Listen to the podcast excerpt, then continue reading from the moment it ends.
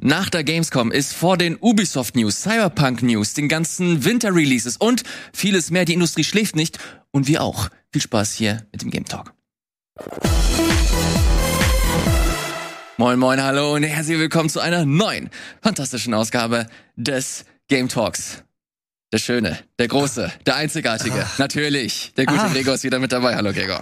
Hallo Ilja, schön, äh, dass ich äh, so äh, fröhlich und frohgemut hier begrüßt werden darf. Ähm, ich freue mich auch immer sehr dabei zu sein. Schön, dass du auch wieder da bist. Ja, es ist hier nach, die Sendung nach der Gamescom. Wir haben eine, eine Woche pausiert. Knapp, ne? Wobei wir haben schon ein bisschen gerecapt, so zwischendurch. Ähm, da waren wir mit Bert. Natürlich, vor Ort, bisschen, klar. Ja, wir, wir hatten hier noch so ein, so ein Cuphead-Battle äh, nochmal gehabt zwischendurch. Ah. Und da haben wir die Zeit genutzt, nochmal für unsere Frischlinge auf der Gamescom ihre ähm, Gamescom mm. recappen zu lassen. Also wie sich zum Beispiel Bertie und Sam gefühlt haben und wir waren auch noch dabei. Wie fühlst du dich denn so nach der Gamescom? Äh, wie nach jeder Gamescom, so ein kleines bisschen geredet, aber der gute Spaß, ne? Also solange es mit der Gesundheit dann auch noch klappt, was ja zum Glück dann äh, so sich so auch eingetreten ist, äh, war ich sehr froh, mal wieder diesen ganzen Trubel mitzubekommen, vor allem die Leute eben wieder zu sehen. Ne? Weil so drei Jahre ohne richtig Kontakt mit der Community, also ab und zu mal zwischendurch natürlich immer wieder ein bisschen, aber deshalb machen wir das ja auch. Ne? Absolut. Ich war auch nur mal so punktuell da und ich leider verpasst. Ne? Ich hätte ja. gerne mit dir noch geschlendert, aber das Termine, hat, Termine, Termine. hat leider nicht funktioniert. Ist aber nicht schlimm, Hast du das auch mitbekommen? Wahrscheinlich. Super süß, super viele Leute kamen zu mir und haben den Game Top gelobt. Oh. Und meinten, ey, das ist voll die coole Sendung geworden und das ist eine wichtige Institution für sie. Jede Woche ballern sie sich's rein und es waren echt nicht wenige. Das ist schön, das, das hat mich. mich wirklich mega gefreut. Vielen, vielen Dank an euch da draußen, die hier regelmäßig einschalten, die mit dabei sind, die kommentieren, liken und so weiter. Die das hilft dieser Sendung enorm. Podcastmäßig. Genau. Absolut. No? Weil man muss ja nicht sehen. Man, man sollte, weil meine, der verpasst uns das hier. Also Wir zeigen jetzt gerade in unsere schönen Gesichter. Aber hören kann man ja auch. Absolut. Deswegen, äh, wir merken's auf jeden Fall nicht nur auf der Gamescom, sondern auch generell. Die wir wir spüren hier eine Energy, die uns auch beflügelt, hier weiter Action zu machen. Deswegen nochmal an, eure, an dieser Stelle vielen vielen Dank an euch da draußen, dass ihr hier mit dabei seid. Und ihr seht's hier auch schon. Ihr habt es das ein oder andere Mal schon hier auf dem Sender gesehen, gehört und mitbekommen. Aber ich möchte das hier auf jeden Fall nochmal nutzen, um auf dieses feine Buch hier hinzuweisen. Das ABC der Videospiele Level 2. Das ist ja ein wunderbares Buch. Kann ich denn auch sowas haben, Ilias? Das äh, kannst du sehr, sehr gerne haben. Ich gucke hier auf also, den oh, Preis. Mir, mir, ich schwitze. Ich muss mich kurz abtupfen. Ah, ach, ja, jetzt ist besser. Der gute Gregor hat das äh, zweite Buch äh, seiner äh, ABC der Videospielereihe geschrieben. Ich nenne es jetzt einfach mal Reihe, weil Mach natürlich das, erwarte ja, ich. Es sind zwei. Das ist schon eine Reihe. Ich erwarte aber ein Level 3. Wie machen wir das möglich? Indem ihr euch hier die Nummer hier kauft und äh, Gregor nervt, dass ihr hier Nachfolger haben wollt. Was ist das für ein Buch? Das ist quasi ein Lexikon mit äh, allen möglichen Themen zu Spielen und der Gaming-Industrie. Gregor, wir haben hier schon das ein oder andere Mal darüber gesprochen, aber ich bin stolz auf dich. Ich freue mich, dass du die Fahne hochhältst für Literatur äh, und Gaming. Das sieht man hier in Deutschland zumindest nicht allzu oft. Deswegen jemand muss es machen. Und wer, wenn nicht Gregor? Ich kann noch schreiben, das habe ich gemerkt. Also ein bisschen, ne? Aber es ist sehr interessant. Also dieser ganze Prozess, natürlich Buchschreiben ist was anderes als jetzt, ich meine, du hast ja auch für Webseiten geschrieben, ich bestimmt bestimmt auch Zeitschriftenartikel, mhm. ich irre. Und so, das ist ja auch schon mal äh, so, so ein Skill wieder auspacken, den man früher gelernt hat, aber heutzutage in den multimedialen Zeiten. Ich komme selbst kaum noch zum Schreiben. Ne? Also so konkret über Spiele oder Rezensionen oder irgendwie etwas und das war mal wieder so den alten Skill auspacken. Und vor allem, wenn du mit einer Lektorin zusammenarbeitest ei, ei, ei, ja, und dann deine Artikel zurückkommen, als ob du einen Aufsatz verhauen hast mit lauter Du musst sagen, Ach ja, werte, werte, werte Lektoren und Lektorinnen da draußen, vielleicht eine andere Farbe als Rot benutzen. Das ist so leicht triggernd. Um das Ego nicht komplett zu Ja, genau.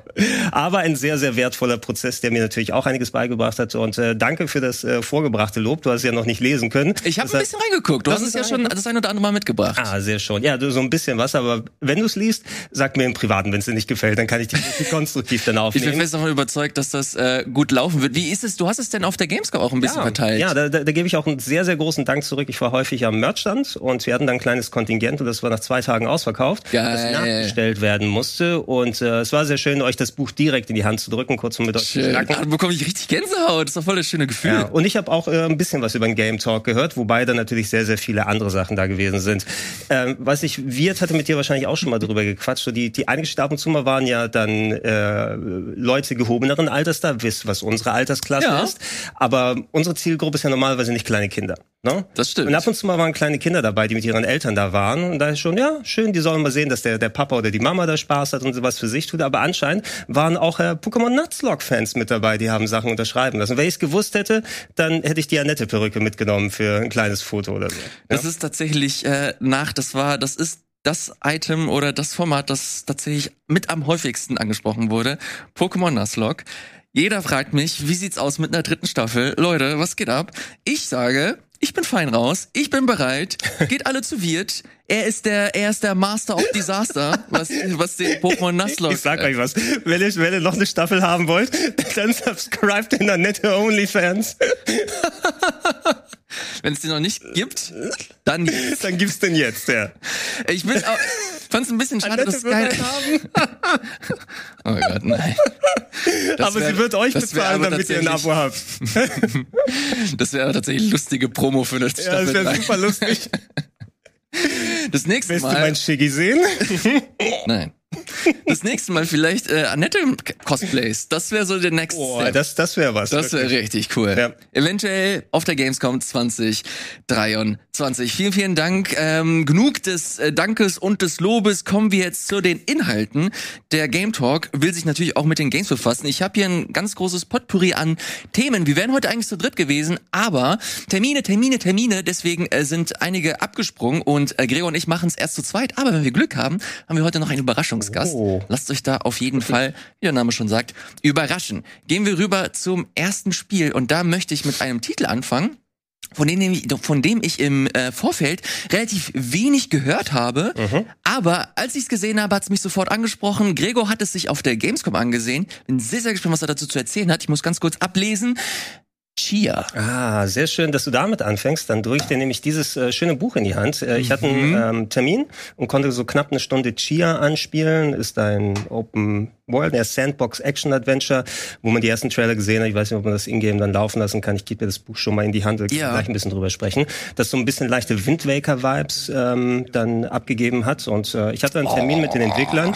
Die sind äh, gerade dabei. Das soll Anfang 2023 rauskommen. Und ähm, dieses Spiel äh, äh, basiert auf äh, der quasi Geschichte und den Leuten von Neukaledonien. Ja, ich muss mich auch erstmal informieren.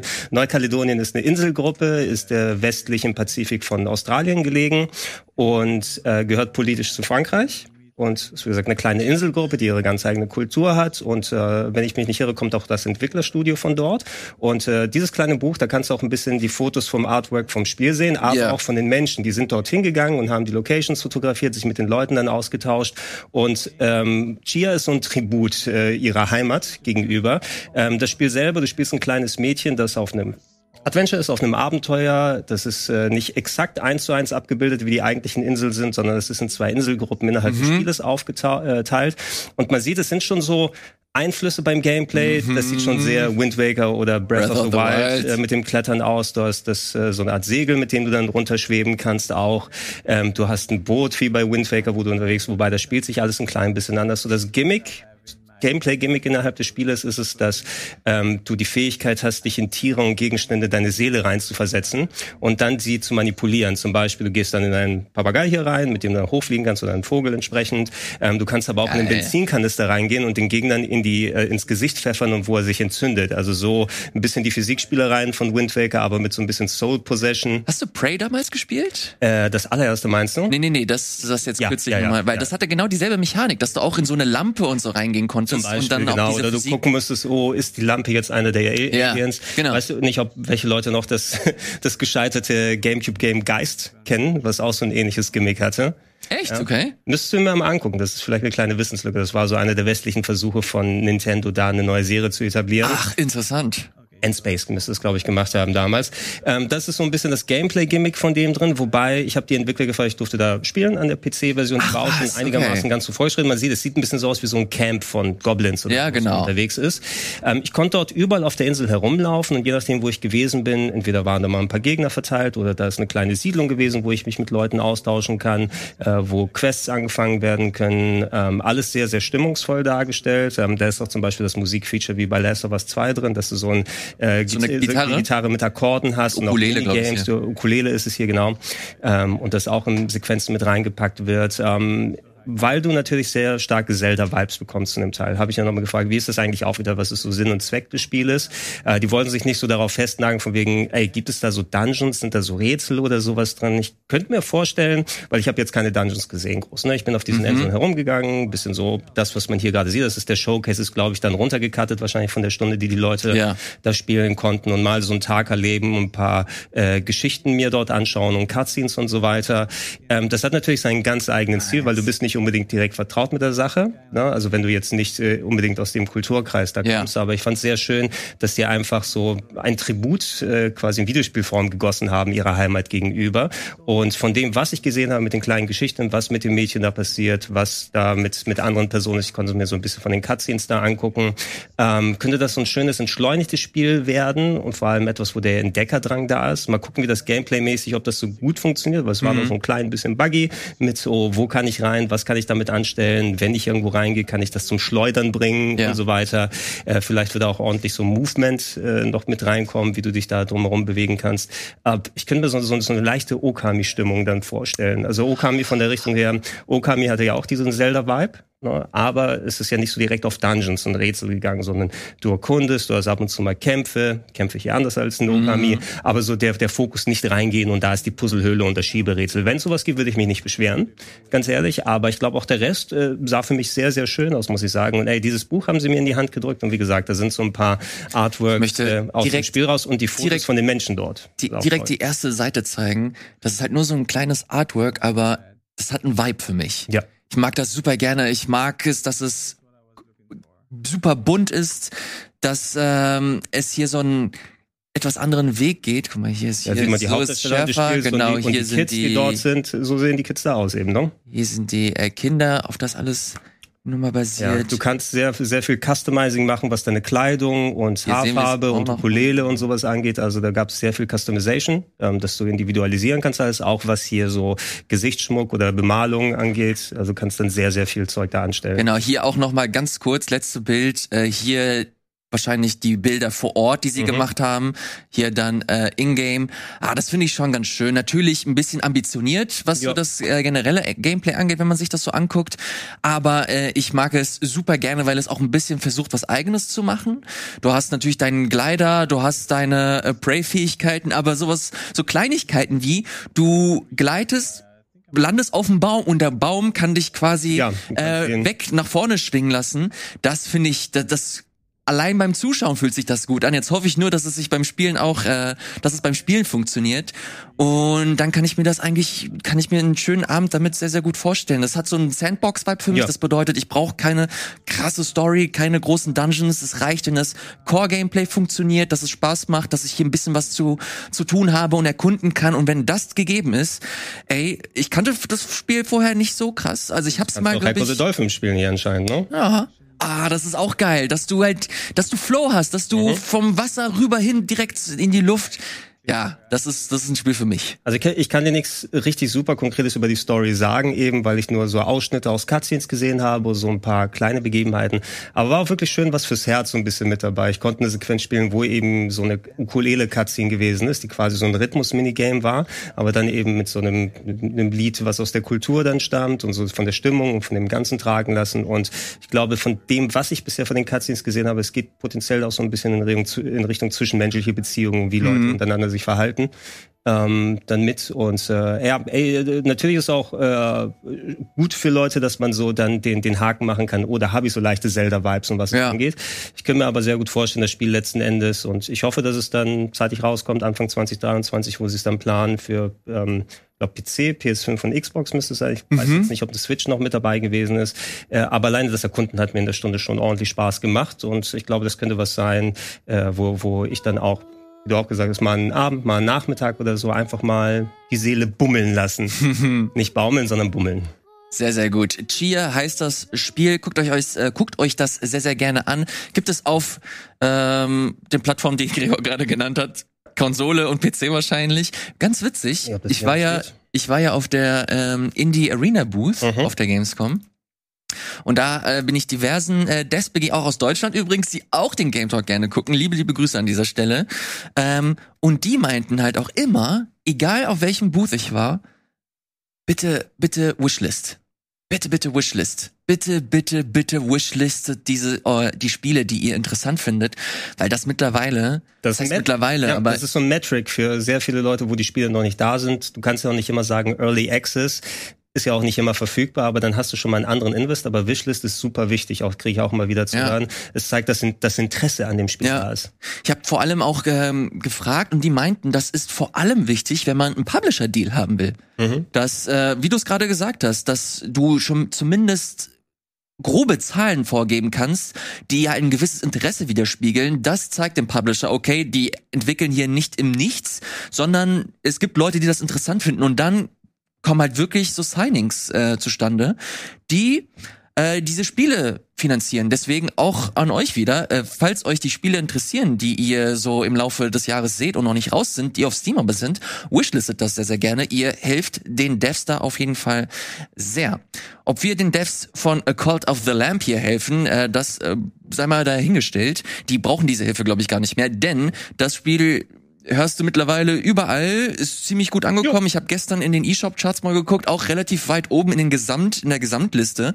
Ich habe es mir jetzt auch angeguckt, äh, lieber Gregor. Ah. Ich hab's durchgespielt, lieber Oh. Gregor. 17 Stunden hast du dafür gebraucht. Bisschen länger sogar. Das habe ich von Jim Sterling gehört, dass er 17 Stunden. Ich habe 20 gebraucht. 20? 20 Stunden und ich habe sehr gemischte Gefühle. Ich habe sehr Mixed Feelings. Ja, ja. Ich habe dieses Spiel äh, mir damals geholt, was heißt damals vor ein paar Wochen, weil ich es auf dem Weg zur Gamescom spielen wollte. Deswegen habe ich es mir auf der Switch geholt. Und die ersten Spielstunden waren nur geil. Das hat so Bock gemacht, weil das halt wirklich komplett dein Belohnungszentrum triggert. Du hast einen ziemlich guten Game Loop, den haben wir jetzt hier ein paar Mal erklärt, deswegen will ich nicht so ganz in die Tiefe gehen. Du hast halt so ein Roguelite-Prinzip, dass du halt losgehst und ähm, schnetzelst und dann kommst du wieder, hast halt dein kleines Dorf, das, das äh, quasi ein Kult ist, du baust einen Kult auf, du bist quasi der teuflische neue Gott, der sich da aufziehen äh, möchte und das ist so dein Ding. Du versuchst im Laufe deines Kreuz, deiner Kreuzzüge, so nennen sie es, neue äh, Leute zu akquirieren für dein Dorf und die natürlich bei Laune zu halten. Während du predigst, predigst, bekommst du neue Glaubenspunkte. Dadurch kannst du deine Farm oder dein Dorf weiter ausbauen und so weiter und so fort. Dieser Loop, der spielt sich ganz gut ein, finde ich.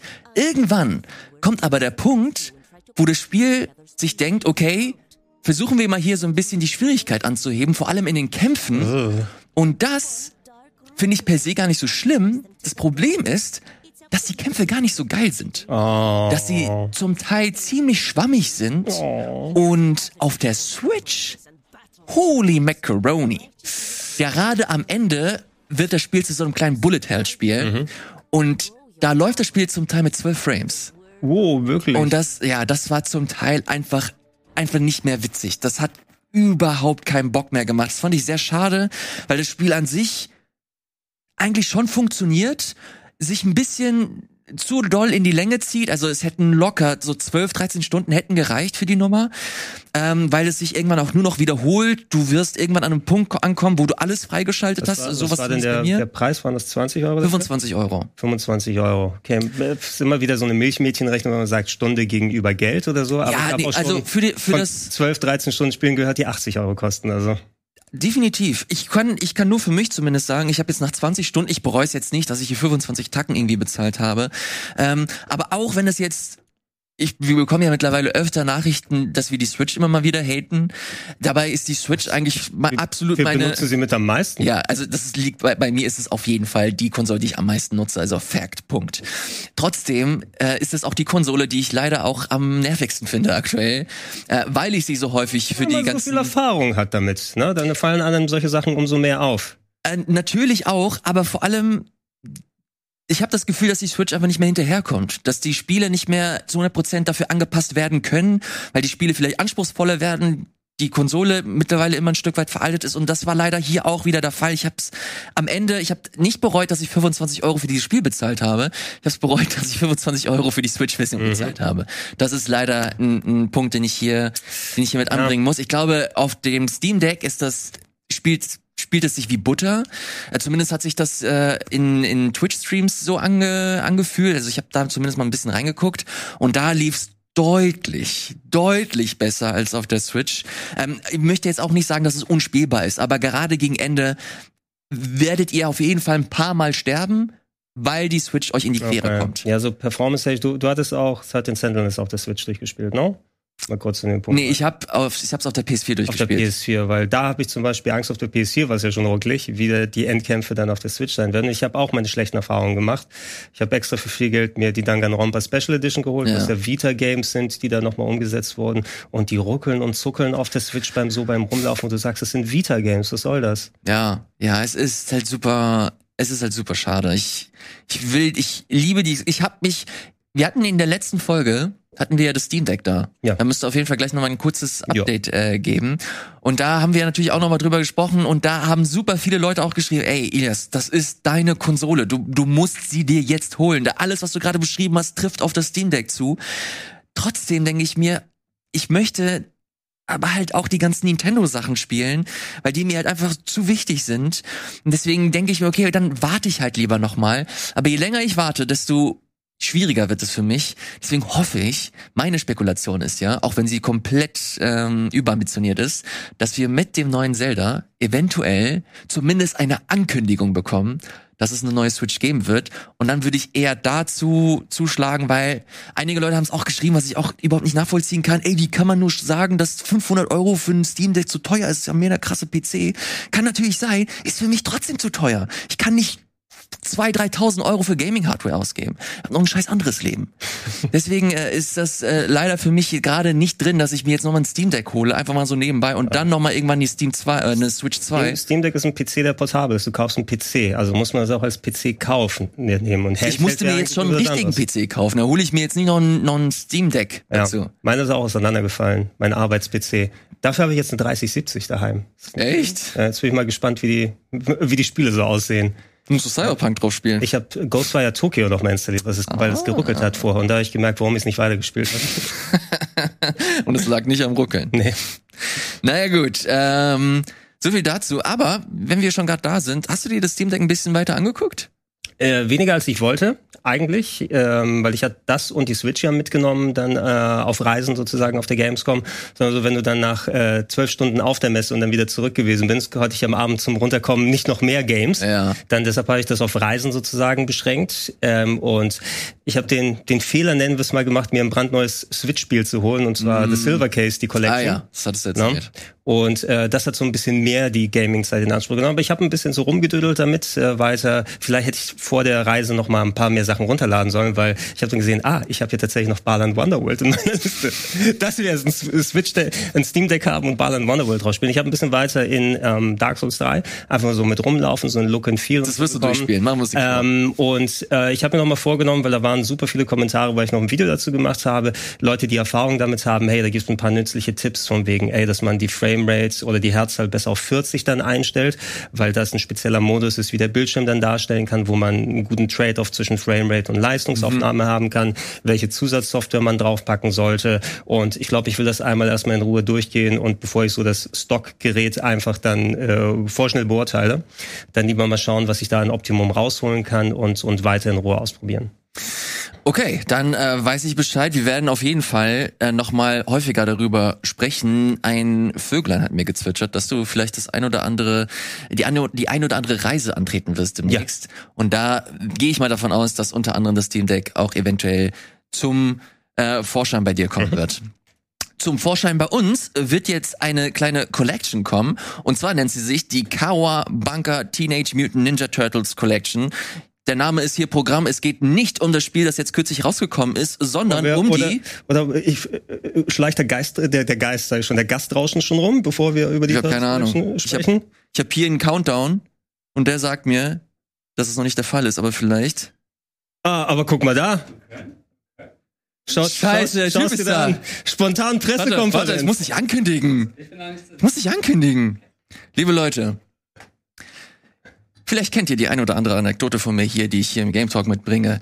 Ich spiele Spiele natürlich nicht nur alleine, sondern natürlich auch mit meinen besten Freunden. Mit Freunden, denen ich durch dick und dünn gegangen bin. Freunden, denen ich mit, äh, die ich, mit denen ich Spiele gespielt habe, die ich alleine niemals spielen würde. Und hier in dieser Sendung fällt immer ein Name. Nein, es ist nicht nur Gregor Katzios, es ist natürlich Andreas Linksch. Links! Hast du mir, hast du mir ein paar Muffins und Soda mitgebracht? Ich kann das heute mal heimlich tragen. Das Wird das, wird das eine Pressekonferenz? Ich krieg Ja. schon langsam Angst hier. Ach Mensch. Ich Ach, schön. Guckt euch mal dieses Bild hier an. Ja, schön.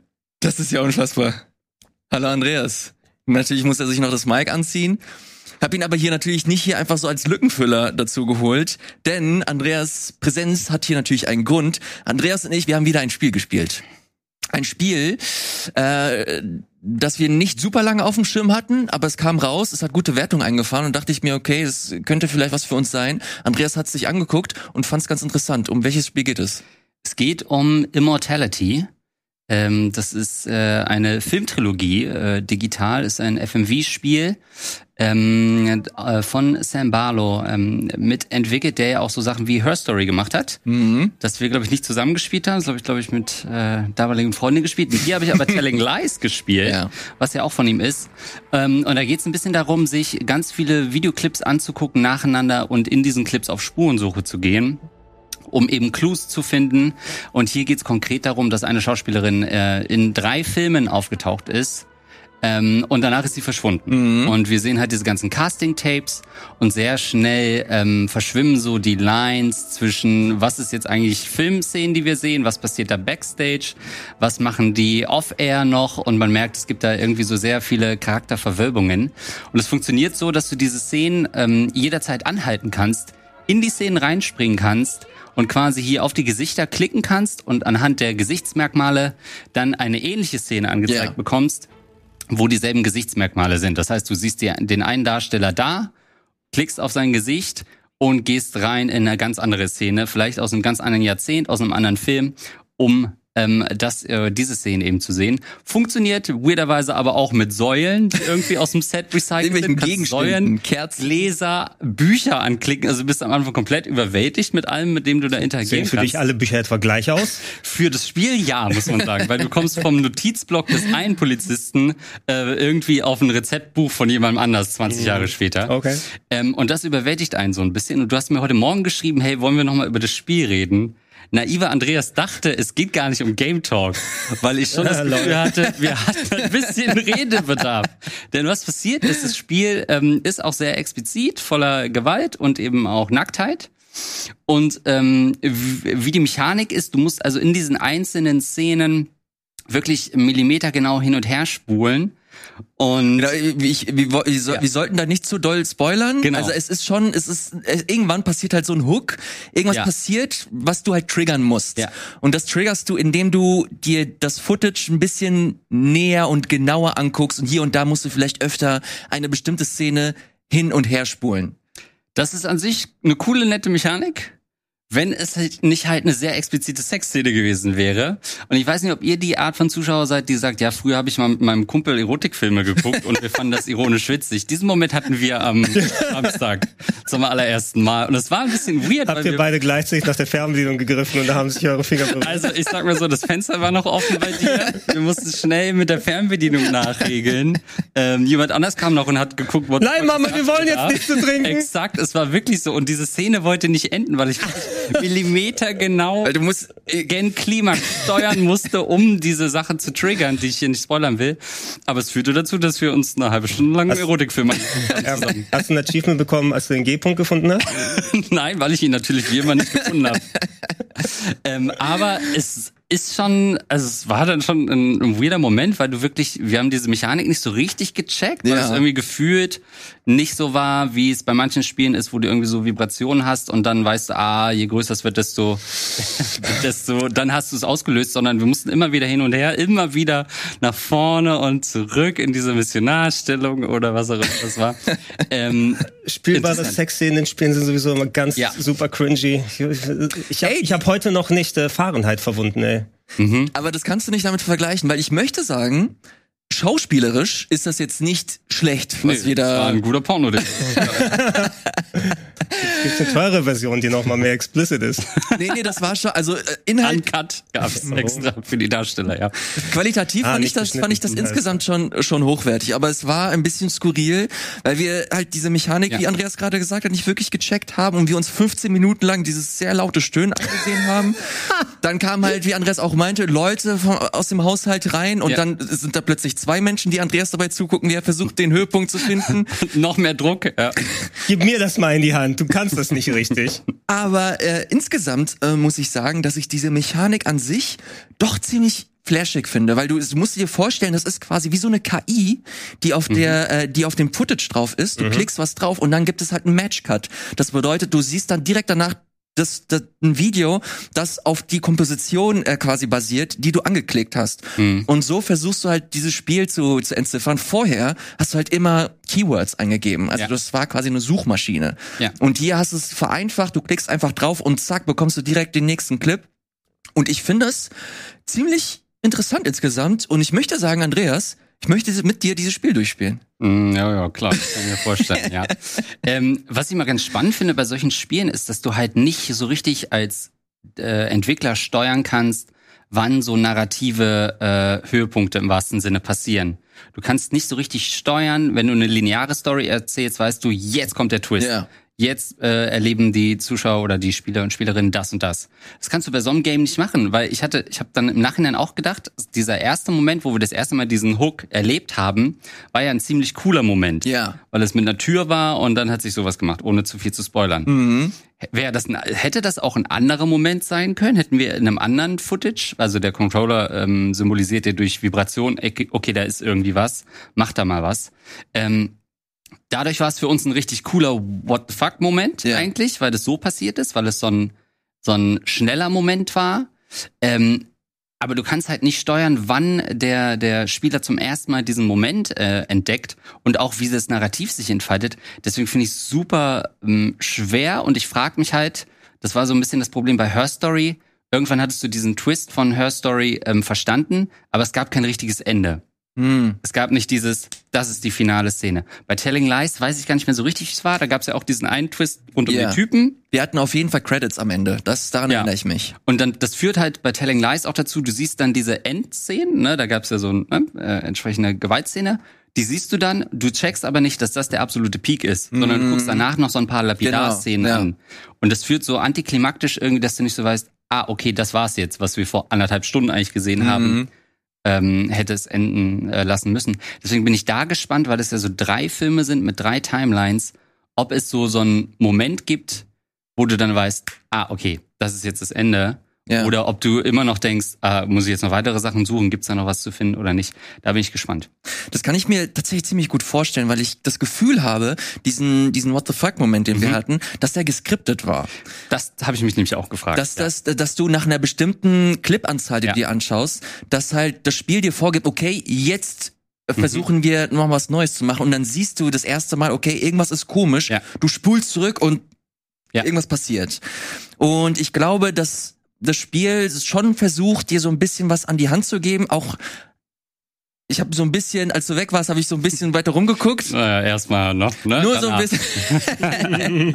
und ich hatte das Gefühl, dass das Spiel hier und da versucht, dich so in so eine bestimmte Richtung Mhm. zu schieben, ohne jetzt äh, zu viel äh, zu viel zu sagen. Deswegen kann ich mir gut vorstellen, dass sie versuchen, so diese Kinderkrankheiten, die sie in den letzten Spielen hatten, noch mal ein bisschen Ja. ähm, zurechtzubiegen. Aber ob das letztlich eine Punktlandung wird oder nicht, I don't know. Ich habe auf jeden Fall das Gefühl, dass es mit so am ausgereiftesten ist. Ja, weil was mich schockiert, sind halt wirklich, du hast mir die Wertungen geschickt und so weiter, weil ich mag so FMV-Spiele und wie gesagt, es fehlt immer irgendwie so ein, so ein richtiger Abschluss, ein Klimax könnte man fast sagen, für die Games. Aber die Wertungen sind ja durch die Bank weg krass und da dachte ich halt schon so, okay, das, was ich jetzt, was wir gesehen haben, war cool, es war nett, es war sehr, sehr viel Arbeit auch. Ja. Also es ist halt nicht wir spielen was gucken, sondern es ist Arbeit. Wir suchen in diesen einzelnen Szenen. Aber ich habe noch nicht das gesehen, wo ich dachte, das Acting ist auch gut, aber es ist auch nicht das erste Mal, dass das Acting gut ist in solchen Spielen, ähm, dass ich gesehen habe, wow, deswegen ist es so äh, on, on top bei den ganzen Wertungen. Da bin ich gespannt, ob dieser Moment noch kommt, wo wir auch sagen, okay, das ist nicht nur ein gutes FMV-Game, weil die Wertungen ja suggerieren, es ist sogar ein Must Ja. äh, Play-Ding für, für ganz, ganz viele Spieler. Fairerweise, wir haben es eins bis zwei Stunden gespielt. Ja. Also wir, wir haben noch ein bisschen was vor uns. Ein paar Höhepunkte haben wir da noch. Und äh, dann können wir, glaube ich, nochmal ein konkretes äh, Feedback geben, ob das jetzt letztlich getaugt hat oder nicht. Gregor, du hast dir jetzt das ein bisschen angehört. Äh, holt, dich, äh, holt, holt dich das auch nur ansatzweise ab, die Nummer? Absolut. Also ich mag ja Visual Novels und na gut, das ist nicht exakt genau das gleiche, ja, aber Das ist eher eine Hentai als ein Deswegen, deswegen, ich habe immer so ein bisschen das Problem mit ähm, neuen FMV-Spielen. Mhm. Ne? Wenn du die alten Sachen hast, da ist so ein bisschen, diese Patina gehört schon mal ein bisschen dazu, Ja. dass damals produziert wurde. Und heute erinnert es mich eher an so Laienschauspiel, Home-Movies oder so. Also äh, ich, Mhm. das ist einfach so ein Gedanke, den ich im Hinterkopf habe. Natürlich sind da aber auch sehr gute produzierte Sachen mit dabei. Ne? Und ähm, ich hatte auch die Wertungen dann darüber Mhm. gesehen. Ich bin da auch bei euch. Äh, es reicht nicht einfach nur dann so ein paar spezielle Sachen mit reinzunehmen, sondern der, der Arc, den die Story begeht Mhm. und wie es dann ausgeht und was einem da als Erkenntnis gegeben wird. Das sind die Sachen. Wie reißt es sich mit? Gibt es dir vielleicht Gameplay-mäßig noch was mehr als nur äh, Story, dass auch das, das Spielen an sich noch ein Teil davon wird? Und ich glaube, die Edge hat 10 von 10 vergeben, oder? War das so, Elias? 10 von 10, ja. Ja, das muss ja so ein bisschen was muss das schon heißen. Genau, Edge Magazine ist dafür bekannt, dass die halt ein bisschen edgier sind und nur für ganz besondere Spiele. Ansonsten 10 nur, nur 10 das und Balan Wonderworld, ne? Äh, deswegen, äh, ich bin, ich bin gespannt. Ich habe da auf jeden Fall äh, Lust. Ich kann nur sagen, die Mysteries, die wir schon bisher gelöst haben oder gesehen haben, ich finde die mega compelling. Ich habe da Bock drauf, mir das weiter, weiter anzugucken und äh, Aber nicht mit gemeinsam, Spielen ne? Ja, wir wollen schon wissen, wo es jetzt noch hingeht. Ja. Das muss man schon sagen. Ja. Ähm, ja, mal gucken. Andreas, das ist nicht das einzige Spiel, das du so spielst. Du, Ja. Ich weiß ja, du du hast jetzt letztlich eine PS5 geschenkt bekommen. Ja, genau. Ja, da muss man kurz einordnen. Wir haben so eine Story gemacht. Du warst Hast da. du auch so viele Nachrichten ich- bekommen? Ja, wirklich du auch. Also wer, äh, ich habe meine PS5 dann doch jetzt recht schnell über diesen Sony internen äh, für für PS Plus Nutzer ähm, Dienst bekommen und dann hatte ich die irgendwie in drei Tagen da und du kamst dann gerade eh vorbei. Ähm, und dann habe ich die unboxed, wie man heutzutage sagen würde, und du hast das Handy drauf gehalten. Und dann habe ich natürlich als Gag gesagt, ey, danke für das Geschenk, Ilias, wirklich cool. Ich hatte so viele Nachrichten, die da gesagt, oh, das ist ja krass. Was Das ist ja schenkt eine lieb. PS5? Ja, wirklich. Ich so, okay. Ähm, der Mann hat gerade gesagt, er kann sich kein Steam leisten. Ja, weil er dir eine PS5 gekauft hat. Natürlich kann er sich PS5 deswegen. That's what friends are for. Aua. Ja. Und das war auch wieder so ein weirder Abend, weil wir endeten dann mit Stanley Parabel äh, Mhm. äh, Deluxe, was ich bisher noch nicht gespielt hatte, ähm, äh, war bisher so ein, so ein blinder Fleck. Und das Witzige dabei war, dass du eigentlich gesagt hast, komm, wir spielen jetzt mal Stanley Parabel und wolltest so ein bisschen gucken, aha, wie der Mhm. Typ da neben mir das Spiel erlebt. Und nach circa 15 Minuten bin ich einmal anders abgebogen als du bis dato immer und du dachtest so, what the fuck, das habe ich noch Ja. nie gesehen, Ja. was in diesem Spiel passiert. Das ist halt ein Testament für, für dieses Spiel. Ja. Ich, es ist halt so ein, kennst du, Gregor? Ja. Ihr wahrscheinlich da draußen auch. Ähm, es gab ja jetzt kürzlich die Ultra Deluxe Version und die kommt mit komplett neuen Inhalten. Äh, ich habe mir die ein bisschen angeguckt, aber nicht super doll. Äh, wollte eigentlich nur Andreas dabei zuschauen, wie er sich hauptsächlich so beim alten Content irgendwie rumtreibt. Aber selbst da Ja. äh, gab es Sachen, die ich halt zuvor nie gesehen habe und ähm, ist einfach so das, das perfekte Spiel dafür, wenn man äh, ein ein Game sich nochmal ranziehen will, das einen so ein bisschen überrascht, auch vielleicht auf dem falschen Fuß erwischt, weil es hier und da sich natürlich als so ein, als so ein Gagspiel äh, inszeniert, aber hier und da dann doch sehr stark in die Metaebene geht, wo du kurz so Depression vielleicht hier und da bekommst oder zumindest in eine Existenz äh, äh, wie nennt man's? Äh, Krise. Krise, Existenzkrise kommst, genau. Äh, ist auf jeden Fall äh, super spannend, aber das ist nicht das einzige Spiel, das du dir auf der PS5 ge angesehen hast. Ähm, was habe ich mir noch angesehen? Iron Harvest, ähm, was ja so ein Echtzeit-Strategie-Ding ist, was so in den 1920ern spielt und mit so mechanischer ähm, Infanterie quasi die menschlichen Reihen auffüllt. Ähm, Und ist äh, Iron Harvest ist was, was äh, nur für die PS5, also für die PS4 gar nicht mehr erschienen ist. Ach echt? Äh, und für PC logischerweise. So viele Einheiten wahrscheinlich. Kann die PS4 gar nicht darstellen. Ja, naja, also es ist nicht so krass äh, Next-Gen würdig oder Current-Gen, muss man ja sagen, dass man das jetzt nicht hätte mehr für die letzten Generationen rausbringen können, aber wahrscheinlich hat man gesagt, das lohnt sich einfach nicht mehr und kostet zu viel Budget. Ähm, was ich da ganz spannend finde, äh, Echtzeitstrategie auf Konsole war ja so 10, 15 Jahre lang irgendwie ging das gar nicht. Also entweder gab es keine Spiele oder sie konnten halt diese ganzen Menüs, die nun mal solche Spiele mit sich bringen und Tasten und Hotkeys irgendwie nicht aufs Gamepad bringen. Und ich finde, in den letzten Jahren gab es so eine, so eine Entwicklung, dass man Civ 6 hat sehr gut auf Konsole funktioniert. Also auf der PS4 äh, läuft es super. Klar, du hast nicht diese ganzen Hotkeys, aber du findest die ganzen Menüs. Auch Frostpunk, was ja auch Echtzeitstrategie ist, funktioniert auch gut. Du hast auch da sehr viele Roll-Up-Menüs, aber irgendwie ähm, ähm, kommst du damit klar und findest alles. Und Iron Harvest ist aber wirklich nochmal Echtzeit-Echtzeitstrategie. Selbst Frostbank kannst du pausieren. Mhm. Und das Ding halt nicht. Das heißt, da musst du wirklich erstmal die ganzen äh, ja, Tastenbelegungen lernen, weil du kannst halt dann nicht mehr pausieren. Und das fühlte sich doch noch ein bisschen ähm, holpriger an, das alles zu machen. Ähm, hat natürlich so diesen Flair auch von äh, den alten Command Conquer Teilen so ein bisschen.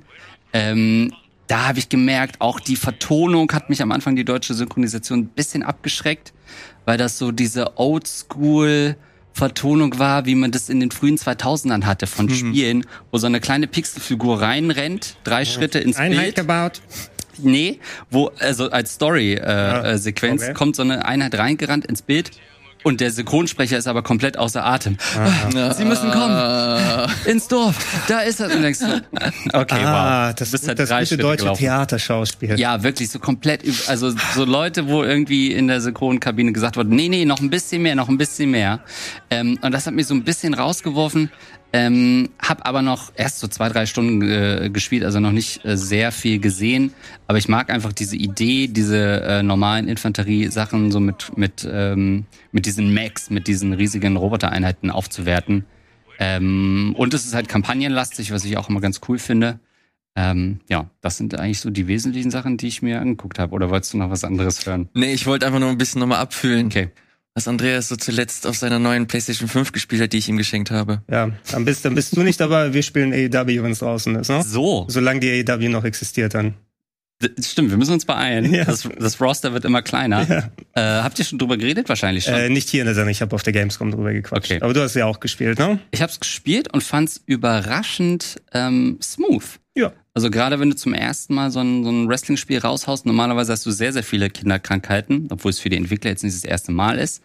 Ähm, und ich war sehr überrascht. Sie haben so ein paar ganz interessante Dynamiken. Ähm, irgendwie, dass, dass wenn du jubelst, du deine, deinen Spezialattacken noch mal ein bisschen kraftvoller machst. Ähm, es fühlte sich nicht unbedingt intuitiv an. Also es war schon was, wo ähm, ich dachte, naja, Tutorial braucht man erstmal nicht. Und dann habe ich gemerkt nach zwei Minuten, oh, Tutorial brauche ich eigentlich. Wie mache ich denn eigentlich jetzt das? Deswegen mal, ich habe immer Probleme mit dem Timing bei jedem neuen Wrestling-Spiel, weil es immer Ja. anders ist. Wo ist mein Konter? Wann greife ich? Wann benutze ich das für äh, das Werfen? Ähm, intuitiv was immerhin in der Richtung, aber wenn du N64-Sachen mal gespielt hast von vor 100 Jahren, ähm, war doch einigermaßen nahe dran. Und dass es nicht äh, Motion Captured ist, sondern handanimiert. Deshalb haben die Charaktere immer so eine, so eine andere Wuchtigkeit, nennen wir es mal.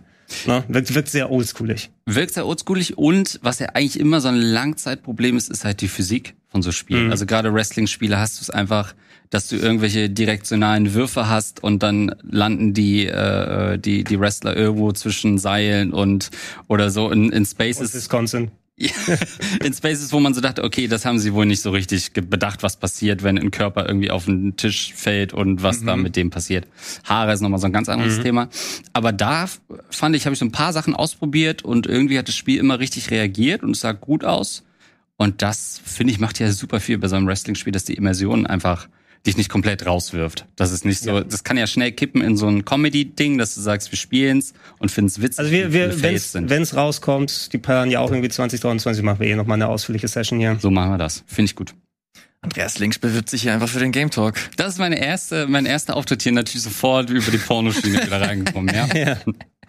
Du, du bist jetzt im Pool drin offiziell. Ich bin jetzt im Pool. Ich werde dich hier jetzt schön mit reinnehmen. Wir nehmen jetzt hier eine kurze Pause in Form eines Spots mit rein und sind dann gleich hier wieder zurück mit mehr Themen. Ohne Andreas, dafür mit Gregor, mit mir und mit ein paar schönen anderen kleinen Spielen. Bis gleich. Hallo und herzlich willkommen zurück. Lieben Dank nochmal an Andreas. Das war schön.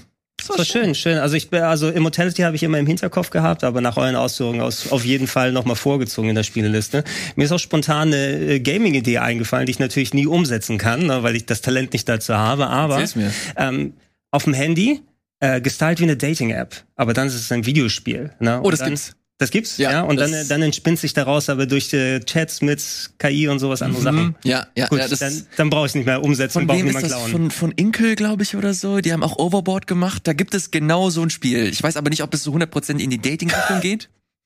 Und jetzt noch, das gibt es, aber von Nintendo statt Tinder Tingle. Und das Spiel schreibt sich von alleine. Es, es stellt dir vor. Sehr gut, okay, alles klar. Äh, machen wir weiter mit unserem Skript. Das gibt mir hier vor, dass, wir hatten es vorhin schon ganz kurz angerissen oder ich wollte es anreißen, Teenage Mutant Ninja Turtles The Kawabanga Collection ist mal wieder nicht das Spiel, das jetzt kürzlich nochmal rausgekommen ist, dieses Pixel Art Brawler Spiel, sondern eine kleine Remaster Collection. Ja. die sich Gregor angeschaut hat und er sagt uns jetzt, ob das was taugt, ob das euer Geld wert ist oder eben nicht. Ja. Ich als, also als Fan der Originalspiele, du hast Red Dead Revenge erwähnt, was ja so ein Oldschool-Style Beat'em Up gewesen ist, wie die Games, die wir hier in der Collection sehen. Das war die Inspiration dafür. Und äh, Konami hatte in den 80ern und 90ern die Lizenz für diese Sachen. Konami haben damals einfach gute Qualität abgeliefert zum größten Teil.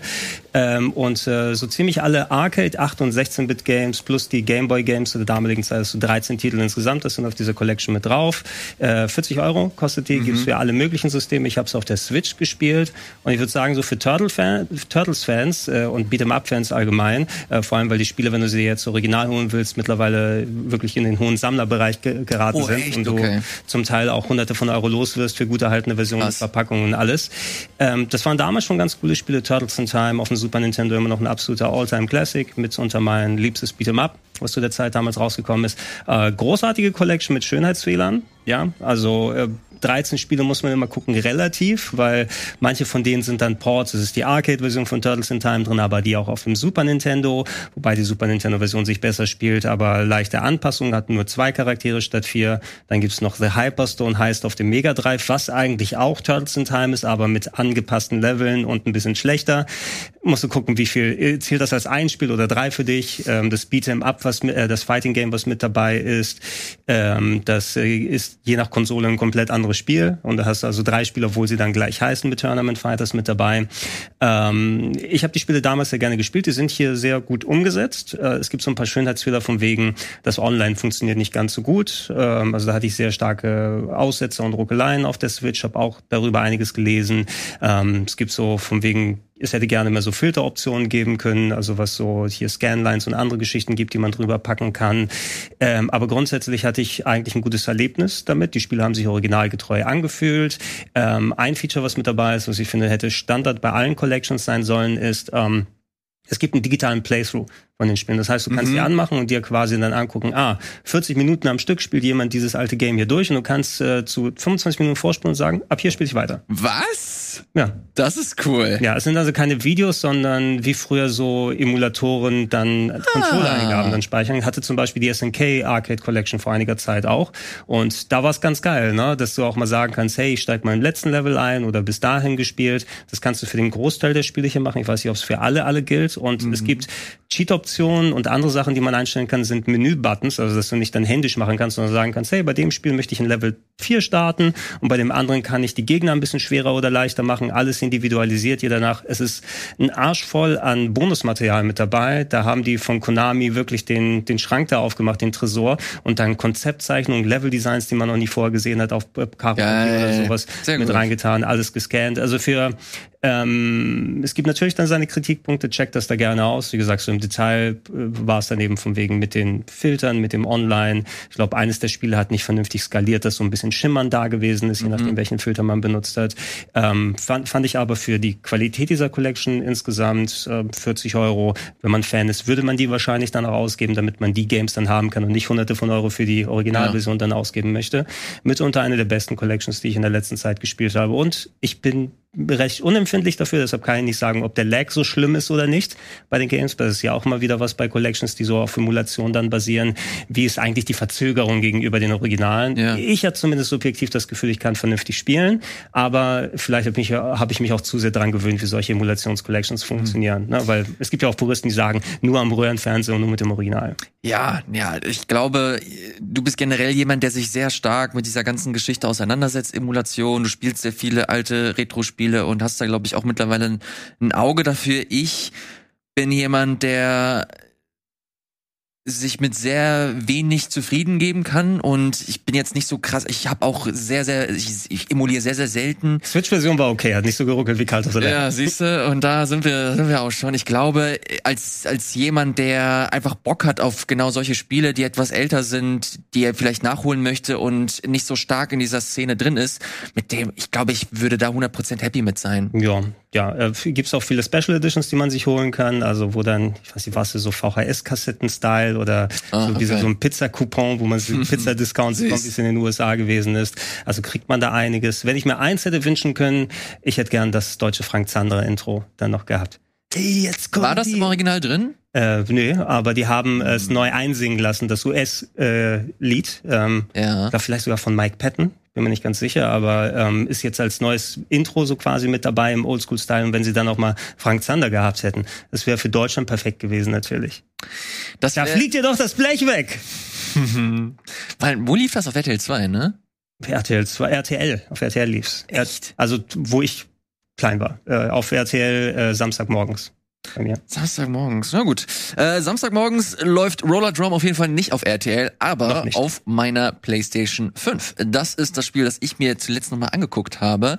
Gregor, sagt dir Roller Drum irgendwas? Ich habe ja. das Gefühl, dass ich das hier mal mit ich meine, mitgebracht du, habe. Ich meine, ihr hattet schon entweder drüber gesprochen oder zu, vor einiger Zeit, wo ich das aus Versehen für ein Multiplayer-Spiel gehalten habe, aber ja. dem ist nicht so. Im Stil ein bisschen wie Oh, Sable hieß es. Genau, ne? ja, aber doch einigermaßen anders ziemlich anders, äh, möchte ich sagen. Das erinnert sehr stark an die Möbius-Comics. Darauf basiert natürlich auch äh, der Artstyle von Sable. Mhm. Hier Roller Drum, was geht hier ab? Du bist hier eine äh, Rollerskaterin, die um ihr Leben quasi kämpfen muss. Du ja. siehst hier eine Arena mit äh, verschiedenen äh, Gegnern und diese Arena und dieser Kampf insgesamt wird live übertragen. Das ist so eine dystopische äh, Version der Welt. Äh, sie braucht Geld und mhm. muss sich dieses Geld halt in diesem ähm, Überlebenskampf irgendwie verdienen. Das erinnert sehr stark an den an dieses Netflix an die Netflix Serie. Wie hieß sie denn nochmal? Oh, The Hunger nicht Hunger Games. Das mit den mit in Korea. Ähm, Squid Game. Squid Game, vielen, vielen Dank. Das ist quasi Squid Game nur ein bisschen äh, stylish und äh, Tony Hawk Style. Und da komme ich auch schon zum eigentlichen Hook des Spiels. Äh, du hast verschiedene Arenen und äh, hier musst du die ganzen Gegner besiegen, indem du sie abschießt? Wie bekommst du Munition, indem du halt verschiedene Moves machst, indem du Tricks machst. Und da gehen wir halt sehr stark in diese Tony Hawk-Ecke. Du versuchst deine Komboleiste immer hochzuballern. Wenn du eine hohe Komboleiste hast, bekommst du mehr Munition mhm. und so weiter und so fort. Du hast halt einen sehr tighten Gameplay-Loop im Sinne von, du musst schnell angreifen, gleichzeitig musst du aber auch die Moves machen. Wenn du keine Moves machst, kannst du nicht angreifen. Und so bist du halt dazu gezwungen, geil zu spielen. Und das funktioniert auch ziemlich gut. Du hast eine relativ überschaubare Anzahl von bestimmten Moves. Natürlich hast du halt deine Liste, die kannst du aber Stück für Stück abarbeiten. Sie ist nicht super anstrengend auszuführen. Und das Spiel hat einen echt geilen Flow. Okay. Das macht wirklich richtig Bock. Ich habe äh, versucht, Tony Hawk jetzt zuletzt nochmal zu spielen. Das, da bin ich nie mit warm geworden. Habe ich nochmal für die PS5 runtergeladen. Nach einer halben Stunde wieder gelöscht, weil ich es einfach nicht kann. Ich kann es einfach nicht. Das erfordert zu viele Button-Eingaben und zu schnelle Eingaben, die ich mir einfach nicht mehr drauf schaffen kann. Tony Hawk 5 meintest du gerade, oder? Die, die oder Collection, eins, die, die Remake okay, Collection. Okay. Eins habe ich gespielt. Gut, eins. Ja, ähm, ich kann es nicht so zu 100% nachvollziehen, weil ich so Intus habe, Tony Hawk, dass mir alles andere schwerfällt, ne? weil ich sofort wieder diese Steuerung und die Finger wollen sich schon verkrampfen auf dem Pad, ja. um gleichzeitig zu grinden und zu springen und zu kickflippen. Ähm, was mich bei dem hier interessieren würde, so Flow Games gefallen mir auch sehr gut. Wie ist die Repetition dabei? Weil wirst du gezwungen, zum Beispiel eine Arena nochmal zu machen und äh, immer wieder? Oder hat sich irgendwann so der, der Drops gelutscht sozusagen? Mhm. Oder gibt es wirklich eine Progression, wo du sagst, hey, ich bin wieder motiviert, in die gleichen Arenen reinzugehen, vielleicht gibt es immer wieder neue? Wie haben sie das gelöst? Die machen da einen ziemlich interessanten und, und smarten Move. Und zwar geben sie dir, du hast verschiedene Arenen mhm. und pro Arena hast du halt verschiedene Aufgaben, die du mhm. lösen musst. Du hast halt um die 15 okay. bis 20 Aufgaben. Ja. Das kann sein, äh, besiege alle Gegner mit einer bestimmten Waffe, mhm. sammle alle Gegenstände ein. Da hast du halt wie Tony Hawk das, das Äquivalent zu den Tapes. Hast du da auch nochmal andere Sammelgegenstände. Wenn du die einsammelst, bekommst du nochmal einen Komboschub und so weiter. Bekomme eine bestimmte Anzahl an Punkten am Ende. Und so hast du halt immer wieder Motivation, da reinzugehen und die Arenen nochmal zu machen. Du musst nur eine bestimmte Aufgabe oder drei, vier Aufgaben lösen, um in der Story weiterzukommen. Zwischen den Arenen hast du auch so eine First-Person-Ansicht, wo du halt in deiner Kabine bist oder in bestimmten Settings, wo du halt nochmal ein bisschen was über die Haupt äh, Hauptfigur kennenlernst und da so ihre Story ein bisschen besser verstehst. Aber das Kernelement ist natürlich dann immer das Gameplay in den Arenen, auf den Rollerskates und zusehen, dass du halt geile, interessante Kombos machst. Das äh, geht natürlich so weit, dass du irgendwann auch neue Waffen bekommst, neue Möglichkeiten, dich äh, in der Arena zu äh, auszudrücken und zu schauen, dass du halt möglichst hohe Punkte irgendwann erzielst. Und das Geile ist dann halt, und dann habe ich mich auch da äh, damit erwischt, dass wenn du halt ein bisschen gespielt hast, ein paar Arenen gespielt hast, nochmal zurückgehst, da machst halt die Aufgaben, die dir halt am Anfang noch Sorgen bereitet haben und wo du halt keine äh, Sagst kein. Land gesehen hast, Alter, die machst du halt in einem Schnipsen. Das ist dann einfach ein besonders ein besonderes Gefühl. Mir hat das wirklich sehr sehr getaugt als jemand, der so Tony Hawk geschädigt ist und nie so jeder jeder coole jeder coole Mensch hat dieses Spiel gespielt. Ich bin aber nie reingekommen und jetzt kann es kann, hat, gibt es mir zumindest so eine so eine Lücke, wo ich da auch mit mit reinziehen kann und zumindest das Gefühl irgendwie mitnehmen kann. Das war schon sehr sehr nett. Vor allem auch möchte ich dazu erwähnen, ähm, auf der PlayStation 5 ist es auf den DualSense angepasst. Das bedeutet, wenn du jede Waffe hat halt einen bestimmten anderen Triggerpunkt. Wenn du halt bestimmte Moves machst, fühlst du das auch. Wenn du grindest, kannst du das auch checken. Du hast halt den Sound durch den Controller. Das fühlt sich schon sehr, ich glaube, das, das Wort, das es am besten für mich beschreibt, ist crunchy Crunchy. du kommst rein und du es macht halt sofort Klick und du hast Bock halt weiter äh, diese Mechaniken kennenzulernen, die die Arenen und deine Möglichkeiten auszuschöpfen. Das ist ein echt cooles Spiel. Das solltet ihr bitte äh, nicht aus den Augen äh, verlieren, wenn ihr mal die Möglichkeit habt, es im Sale ist oder so. Kommt von Roll 7, die haben Olli Olli gemacht. Die haben schon ein bisschen Plan, wenn es darum geht. haben Ahnung von, von Flow. Ist immer so, hast du der, der Hintergedanke, ach, es kommt irgendwann PS Plus oder Game Pass. Das äh, kann ich mir sehr gut vorstellen. Ist aktuell auch konsolenexklusiv für PS5 und glaube ich für den PC. Da müsste ich aber kurz nochmal nachgucken. Für die Xbox ist das aktuell äh, noch nicht verfügbar, was das angeht. Aber ist das ein Ding, das dich per se interessiert Ja, oder ja, würdest du eher absolut. sagen, okay, das Also hat es wäre keine so es wär hohe sowas im ersten Moment, weil man so viel eben über die ganzen Abo-Services bekommt. Ähm, das wäre was, was ich auf jeden Fall runtergeladen hätte und sofort direkt probiert. Es wäre jetzt, weil ich dann auch so viel ein Überangebot habe, nicht sofort losgehe und es mir kaufe. Ja. Aber äh, bei einem Discount würde ich es mir wahrscheinlich dann nochmal mit Mhm. dazu holen. Und ähm, ist, ja, ist vielleicht unfair dem Spiel so gegenüber, es natürlich auch sehr cool klingt und auch ganz gut ist, aber das ist aktuell so die Situation, wie das mit der, mit der Spieleproduktion dann ausschaut. Absolut. Du hast gerade einfach sehr, sehr viel und äh, dementsprechend viel, so viel aktuell und die Hälfte denke ich noch gar nicht mal, die ich spielen möchte. Ja, ich sehe hier gerade auch, gibt mittlerweile eine PC-Version, kostet äh, 30 Euro. Ich habe 25 Euro gezahlt auf der PS5. Ich glaube aber auch, weil es der Veröffentlichungsrabatt Ja. war. Das gibt's ja mittlerweile ein bisschen häufiger, dass wenn Spiele rauskommen, sie ein bisschen günstiger sind. Mittlerweile kostet's 30. Ich bin der Meinung, ist immer noch das Geld wert. Ich, ich gucke hier auf die Rezension, äh, sehr positiv sich hier bei 580 Bewertungen.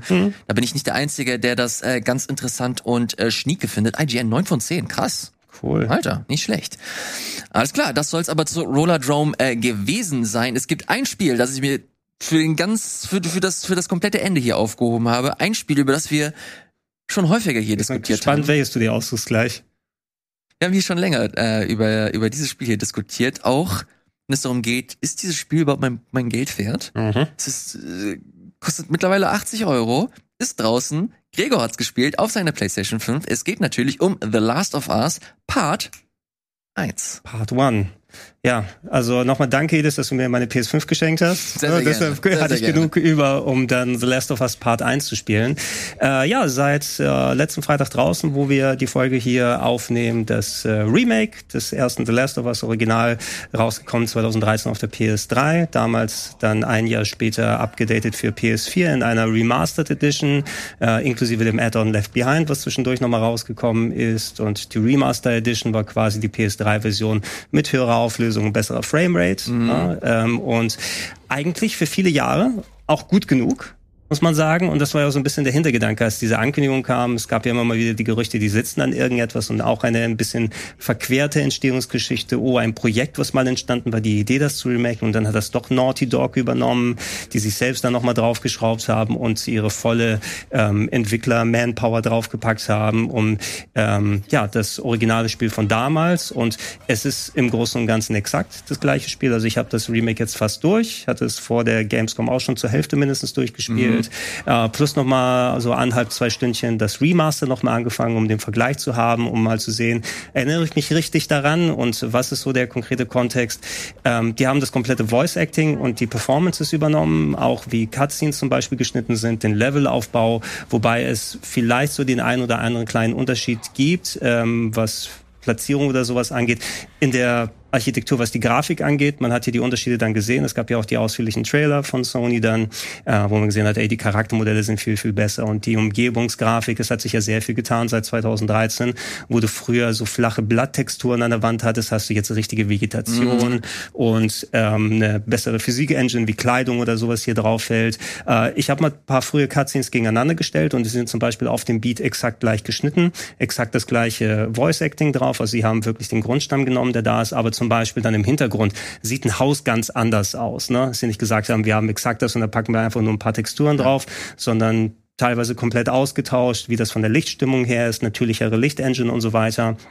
Und äh, der visuelle Unterschied ist schon enorm. Ne? Wenn man es direkt gegenüberpackt, von wegen Verklärung von damals. Ich dachte auch, ja, ja es sieht doch gut aus. Was haben sie jetzt gemacht? Also ein paar Texturen ausgetauscht und so weiter. Es, die haben schon enorm viel dann visuell dann dran getan und ähm, mindestens auf ein Niveau gepackt mit Last of Us 2. Wobei jetzt ist Last of Us 2 auch schon zwei Jährchen her. Mhm. Vielleicht verkläre ich das Spiel jetzt mittlerweile, wie gut es damals ausgesehen hat.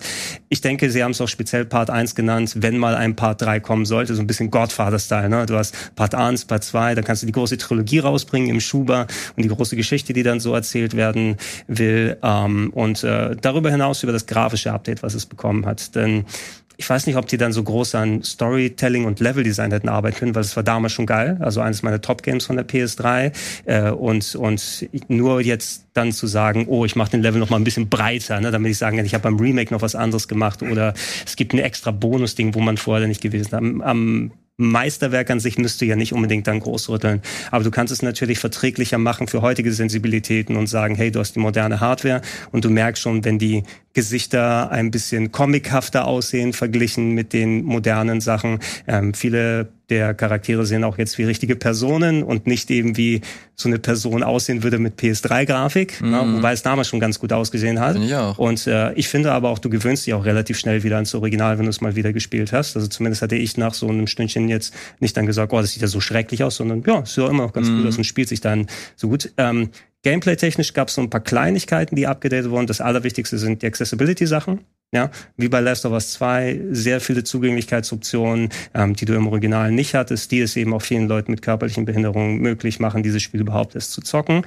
Aber es hilft natürlich auch allen anderen Leuten, die bestimmte Aspekte sich individualisieren wollen damit. Und sowas ist immer für viele Sachen sehr, sehr wichtig. Also super, dass sie es reingetan haben, plus ein paar KI-Verbesserungen.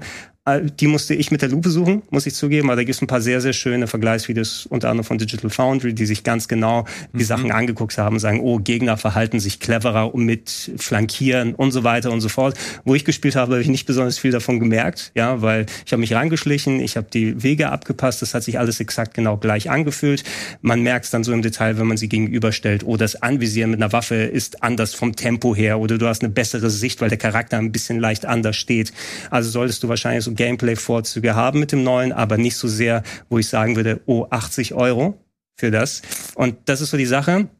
Wenn es nicht um Geld gehen würde, ähm, und du sagst, du möchtest Last of Us Part 1 zum ersten Mal erleben, ist immer noch ein tolles Spiel. Du merkst es auch so ein bisschen spielerisch der Zahn der Zeit dran genagt hat, weil der reine so Stealth-Action-Gameplay und so weiter, die hatten beim zweiten so viele Verbesserungen mit ja. eingetan, mit äh, Entlangrobben und ich weiß nicht mehr, waren beim zweiten Teil auch Magazine wegwerfen oder so zum äh, Du konntest auf jeden Fall ein paar Sachen zu, zusätzlich zu den äh, Bricks und den ja. Flaschen und so weiter, weil so, wenn du von dem Metal Gear kommst, ist schon ein Last of Us Part 1, es ist schon Stealth-Action, aber rudimentär rudimentärer im mhm. Gameplay, obwohl sie das eigentlich schön solide umgesetzt haben. Da wurde nichts dran getan. Du hast keine der spielerischen Verbesserungen, nur diese KI-Sachen, die dazugekommen sind. Und ähm, wenn es nicht um Geld gehen würde, würde ich sagen, hey, Spiel Part 1 ist ein super Spiel immer noch. Ich habe tatsächlich auch Bock wieder bekommen, Part 2 zu spielen, wobei ich sagen muss, ähm, Part 2, vor allem gameplay-technisch habe ich Bock drauf, aber es ist schon ganz hart story-technisch. Ne? Ich weiß nicht, ob ich dann noch bereit bin, wieder mich auf diese, diese Harrowing äh, Journey dann ja, zu begeben. Ne? Ja. Da, da ist Teil 1 schon ein bisschen anders gestrickt, auch hart und so weiter. Äh, ich bin gleich durch, kein, kein Stress. Alles gut. Ähm, Aber äh, was Naughty Dog eben nicht gemacht haben, das haben ja andere Leute oder andere Entwicklerstudios gemacht, wenn sie solche Remakes oder Updates rausgebracht haben, dass sie das Original aus den Shops rausgenommen haben. Du kannst das Original dir immer noch holen. Ne? Kostet neu 20 Euro als Download. Hast auch noch den Multiplayer mit dabei, äh, der nicht äh, mit drin ist in dem Remake. Ja, die machen ja so separaten Multiplayer. Ich habe den Multiplayer nie gespielt, also weiß ich nicht, sind die Server noch voll, kannst du das überhaupt noch zocken? Mhm. Aber der ist bei der PS4-Version, die auch auf der PS5 zum Beispiel läuft, mit dabei. Wenn du dir die Disc-Version kaufst, kostet 10 Euro durchschnittlich, sowohl PS3 als auch das PS4 Remaster. Und wenn du ein PS Plus-Abo abgeschlossen hast, ist es da for free Inkludiert, mit drin. ja. Ja. Und ganz ehrlich, das ist jetzt nicht um so viel alles besser, dass ich sagen würde, gib gleich 80 Euro dafür aus. Und die gleiche Diskussion würdest du auch bei 70 Euro machen. Es sind nicht nur diese 80 davor, dass wir das jetzt teurer haben bei der PS3, so ein Preis zwischen 30 und 40. Ne? Hätte mich zum Beispiel nochmal dazu bewegt zu sagen, okay, wegen der besseren Optik, wegen der weiteren Sachen, für mich sind die Accessibility Options ganz cool, aber nicht gezwungen. Um das Spiel jetzt genießen zu können, hätte ich wahrscheinlich mich mehr breitschlagen lassen können, aber ich kann nicht guten Gewissens dann sagen, gebt ohne mit der Wimper zu zucken 80 Euro aus dafür, Mhm. wenn ihr äh, mit einem dezent schlechteren Erlebnis das für ein 20 oder für ein 10 oder gar for free haben könnt. Ja. Ich bin da der Meinung, nat natürlich ist es jedem selbst überlassen, äh, ob man jetzt die 80 Tacken dafür äh, zahlen muss. Ich habe es jetzt gespielt, ich habe keine Presseversion bekommen, ähm, werde mir auf keinen Fall das Ding für 80 Euro kaufen. Also das ist sowas von ausgeschlossen. Das äh, hebe ich mir, das Geld hebe ich mir auf, um dann mir halt Spiele anzuschauen, die ich mir entweder noch nicht gesehen, äh, noch nicht mir angucken konnte, Mhm. oder halt, wo ich das Gefühl habe, okay, das ist ein bisschen besser investiert. Hier ist es auf jeden Fall nicht. Das, ich habe Part 1 erst kürzlich, nicht kürzlich, vor ein paar Jahren, vor wenigen Jahren, kurz vor Part 1 nochmal gegeben. Vor, Part- vor Part 2, ne? Vor Part 2, sorry, ja, genau. Und äh, da fand ich es eigentlich auch schon immer noch gut. Deswegen, äh, und diese ganze Accessibility-Geschichte, das habe ich letztens schon angesehen, frustriert mich insgesamt ein bisschen, weil die halt wirklich top-notch sind. Das ist einfach unfassbar gut, aber das hinter einem Preistag von 80 Euro zu verstecken, finde ich auch irgendwie ein bisschen, ein bisschen lame. Und so die Argumentation, also was, was ich Naughty Dog anrechne, ist es, dass sie auch gesagt haben, hey, wir machen das, wir entwickeln das vernünftig ohne Crunch. Na, das haben sie ja extra nochmal gesagt, oder? Oder irre ich mich da? Ich meine, dass sie es nochmal erwähnt haben, dass da jetzt nicht gecrunched wurde dabei. Das wäre mir tatsächlich neu, aber ich gucke das gerne nach. Ich check das gerne. Ich habe das noch im Hinterkopf, aber ich habe jetzt nicht nochmal vor der Sendung geguckt, ob das so ist. Aber da, da, ja, natürlich bezahlt eure Leute adäquat und zwingt sie nicht dann Überstunden und den ganzen anderen Schlüssel zu machen. Aber das sollte dann nicht äh, ein Argument sein, oh ja, wenn wir es günstiger rausgebracht hätten, hätten wir die Leute crunchen müssen. Und willst du, dass die Leute dann sich kaputt machen, Gregor, wenn du keine 80 Euro dafür bezahlen möchtest? Das ist auch nicht richtig so ein Argument für mich, weil so ein Spiel kannst du auch ähm, preisbewusster entwickeln. Und ich weiß nicht, ne, wenn du ein kleineres Team hast, wo du dir vielleicht mal ein Jahr länger Zeit lässt oder so, vielleicht ist es ja auch etwas, wo du das mit dem geringeren Budget entwickeln kannst, dass du nicht die 80 Euro dann dafür verlangen willst. Äh, Du musst einfach preisbewusster in heutigen Zeiten denken, vor allem weil auch Sony den Preis der PS5 äh, gesteigert hat. Einfach so, mal. Ne? die es laut ihrem Jahresbericht eigentlich auch nicht nötig haben. Es ist jetzt nicht so, dass sie die krassen Verluste eingefahren haben. Ganz Aber- im Gegenteil. Aber Benzin teurer, Inflation, Plastik teurer, weißt du, ne? Na, nichtsdestotrotz, äh, wenn du jetzt das spielen willst, musst du nochmal 50 Euro mehr für eine PS5 ausgeben. Man bekommt die, soweit ich gesehen habe, zum Glück ja wieder einigermaßen. Plus 80 Euro dann nochmal drauf. Und I don't know. Äh, äh, was mir ein paar Leute geschrieben hatten, ich habe noch ein YouTube-Video dazu gemacht, es gibt wohl ein Bundle bei bestimmten Verkäufern, äh, wo du für 100 Euro sowohl ein DualSense als auch das Spiel bekommst. oh ja, das habe ich gesehen, ja. Wenn es dagegen ist, was kostet ein DualSense? Sind 70 Auch oder 80? 60, 70, ja, mindestens. Bestimmt, bestimmt mindestens 70, Ja. ne? Und dann, wenn du eh einen neuen Controller haben wollen würdest, die werden sich ja nicht verramschen, weil sie wissen, jeder will die dann immer kaufen.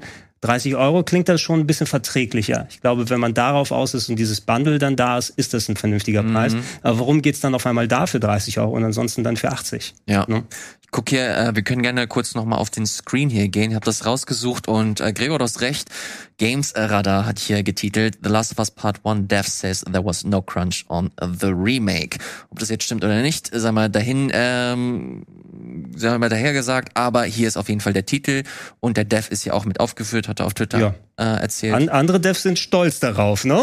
Andere Devs sind stolz darauf und dann machst du direkt die Überleitung zum äh, letzten Thema des heutigen Tages. Es geht um Callisto Protokoll. Lieber Wirklich. Gregor. Also, na, mir war es ein Anliegen, jetzt dann nochmal drüber zu sprechen, weil das hatte ich tatsächlich auch nochmal ein bisschen thematisiert auf der Gamescom während der Recap-Shows. Weil ich hatte mir da extra nochmal einen Termin für Callisto Protocol gemacht, damit ich mir so eine Präsentation Backstage angucken kann. Es war der letzte Präsentationstermin, den sie äh, hatten am Freitagabend, äh, bevor das Business Center abgebaut ist. Und die Leute waren dann schon gut durch. Ne? Die haben mindestens zehnmal erwähnt, ah, it's the last uh, showing for us, uh, remember it's the last showing for us und so weiter. Die haben also auch eine ganz emsige Messe hinter sich dann gebracht. Und das ist so die Geschichte. Ne? Ähm, Callisto-Protokoll von ehemaligen Leuten, die äh, Dead Space gemacht haben, insbesondere Glenn Schofield, glaube ich, heißt der Ja. Kollege, so der Chefentwickler, der dann mittlerweile zu anderen Studios abgewandert war und mit Oh Gott, wie heißen die denn mal? Res nee, die haben auf jeden Fall einen neuen, äh, neuen neues Entwicklerstudio, womit sie dieses Spiel in, äh, entwickeln. Und ich habe es mal ein bisschen so schnippisch genannt. Wie war das so? Dead Space von Aldi Süd, habe ich gesagt, was einige Leute ein bisschen aufgeregt hat Oh, echt? nicht in von wegen die Billo-Ausgabe, aber die No-Name-Ausgabe. Ne? Wie kann ich meine eigene Version davon herausbringen, ohne dann äh, Nutella draufschreiben zu müssen oder äh, Kinder Country oder whatever. Ihr wisst, was ich meine. Da gibt's ja auch die ganzen No-Name-Ausgaben und das ist eindeutig Dead Space. Ne? Nur da ist eben kein Marker und kein Isaac. Und äh, jetzt hast du Gegner, die wie Licker bei Resident Evil da herumlaufen und alles. Und äh, das ist ja natürlich was, das können sie ja gerne machen und ich habe auch voll Bock drauf. Das ist genau diese Art von Spiel, die ich spielen will. Was mir die Preso gezeigt hat, ist, there is not an original bone in this game. Na? Also von wegen, ich, das kenne ich schon alles, ich weiß, was ich bekomme und da freue ich mich drauf. Letzten Endes aber, die haben so die Arschkarte gezogen, weil die EA einfach mal das Dead Space Remake angekündigt hat und auch gleich terminiert hat für Anfang nächsten Jahres.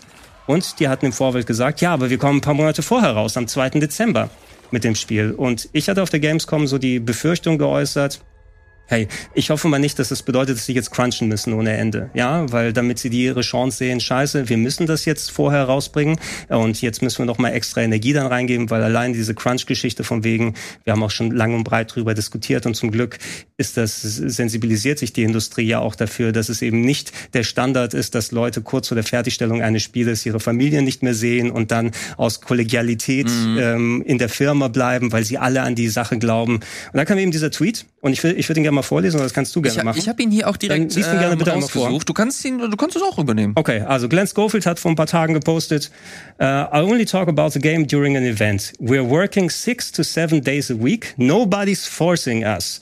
Exhaustion, uh, exhaustion, tired, COVID, but we're working. Bugs, glitches, uh, performance fixes, one last pass-through au- audio, 12 to 15 hour days. This is gaming. Hard work, lunch, dinner, working. You do it cause you love it. Ja, niemand Alter, zwingt ich- dich zu crunchen. Ohne No? Scheiß. Das ist so. Ich war, hatte den Schuss nicht gehört? Das ist unfassbar. Das ist unfassbar, weil du dir auch vorstellen musst, das ist der Typ, dem dieses Studio gehört. Ja. Der hat eine unfassbare, also in diesem, in diesem Kosmos hat er halt einfach so die Machtstellung schlechthin.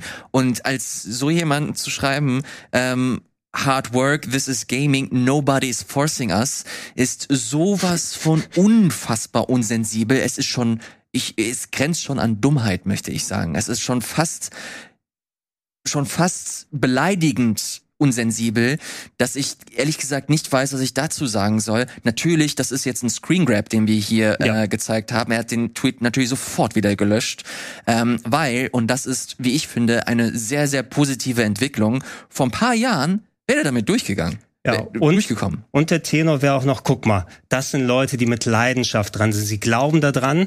Ja, mir ist dieses Spiel so wichtig, dass ich mein Seelenheil, meine mentale Gesundheit, meine äh, Ehe oder sowas aufs, aufs Spiel setze, was so vielen Leuten dann, dann auch passiert ist. Und auch, ähm, schaut euch gerne auch andere Game Talks an. Es gibt so viele dann entsprechend Videos, Reportagen, die sich nochmal konkret mit Crunch auseinandergesetzt haben. Es ist einfach ein, da muss niemand aussprechen hier von wegen, oh, bleib und mach mal länger. Das ist die Kultur, wie sie sich da so festgelegt hat. Du wirst ja auch kein Kollegenschwein sein. Ne? Und äh, du wirst dann mitgezogen durch das Gefühl und alles und merkst vielleicht danach, ich habe komplett Raubbau in meinem Körper betrieben. Ja. Ähm, und, und die Sachen, du, du hörst von so vielen Leuten, die, die komplett von der Gaming-Industrie ausgesaugt wurden, weil sie eben ihr Hobby zum Beruf gemacht haben und dann über Gebühr sich verausgabt haben. Und äh, das jetzt noch, ich weiß nicht, was Schofield dann dazwischen gemacht hat. Hat er nicht so Call of Duty bei Respawn oder so dann mitverantwortet zu einem Teil?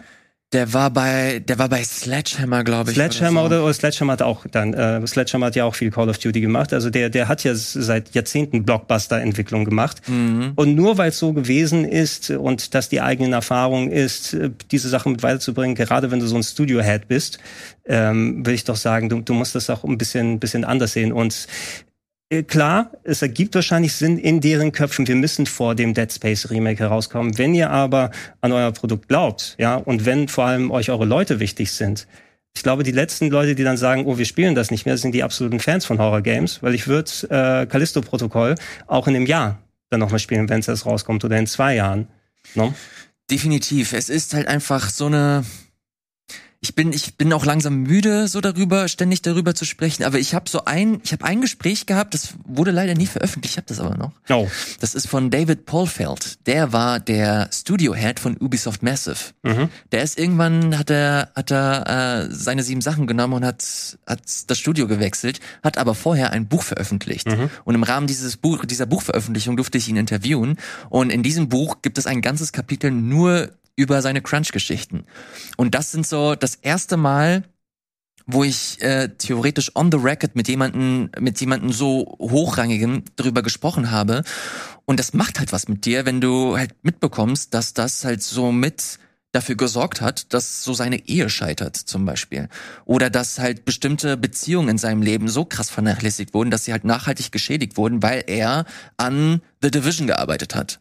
The Division spielst du zwei Wochen und dann vergisst du es wieder, aber die Sachen, die halt ähm, diese Ursachen oder die Schäden hinterlassen hat, die bleiben halt. Und das sind halt Geschichten. Ich war auf der Gamescom und da habe ich halt auch vor allem mit Devs aus Deutschland gesprochen. Mhm. Und das ist genau hier gibt es genau das gleiche Problem. Bloß, dass es hier noch nicht so die die Sensibilität gibt oder noch nicht die ähm, noch nicht so die die Lobby, die dagegen halt hält und und den Leuten ganz klar sagt, ey, so geht das hier nicht. Es gibt immer noch Studios, die halt genau diese Schiene fahren und der Meinung sind, ey, this is gaming. Ja. Und es muss ja auch niemand dann konkret hinter einem mit der Peitsche äh, stehen und zwingen, du gehst jetzt hier nicht nach Hause, bis der, die, die Ecke vom Level fertig ist oder sowas, sondern es ist einfach dieses, dieses unterschwellige Gefühl. Ne? Auch wenn jemand wie ein Schofield dann davor ist und mit gutem Beispiel vorangeht und 15 Stunden im Büro bleibt, was wirst du dann als kleiner Angestellter dann da machen, wo deine Kollegen auch auf einmal dann hier mit drin sind? Glaubst du etwa nicht an das Produkt? Mhm. Ja? Bist du der eine, woran es dann scheitern wird? Ne? Und das ist einfach so, so dieses unterschwellige Ding, was sich dann einstellt. Ne? Und wenn Leute, also da, da hoffe ich auch auf Sensibilisierung einfach. Ich weiß ja nicht, wie es bei deutschen Studios ist, das ist ja kurz damit hier geäußert, selbst wenn es ist, wo man für sich selbst dann arbeitet oder selbstständig oder persönlich an die Sache glaubt und Sachen investieren will, klar kann man mal ein bisschen mehr Energie von sich irgendwo dann reintun, vor allem wenn du dann auch sagst, okay, ich setze mich jetzt noch hin und ich mache das kurz fertig, lass mich mal kurz schauen, wie das ist, aber wenn das gang und gäbe ist und du in dieser nicht äh, auszubrechenden Knochenmühle dann drin steckst. Ne? Von einem Crunch-Ding und da müssen wir ja schon das nächste Spiel vorbereiten.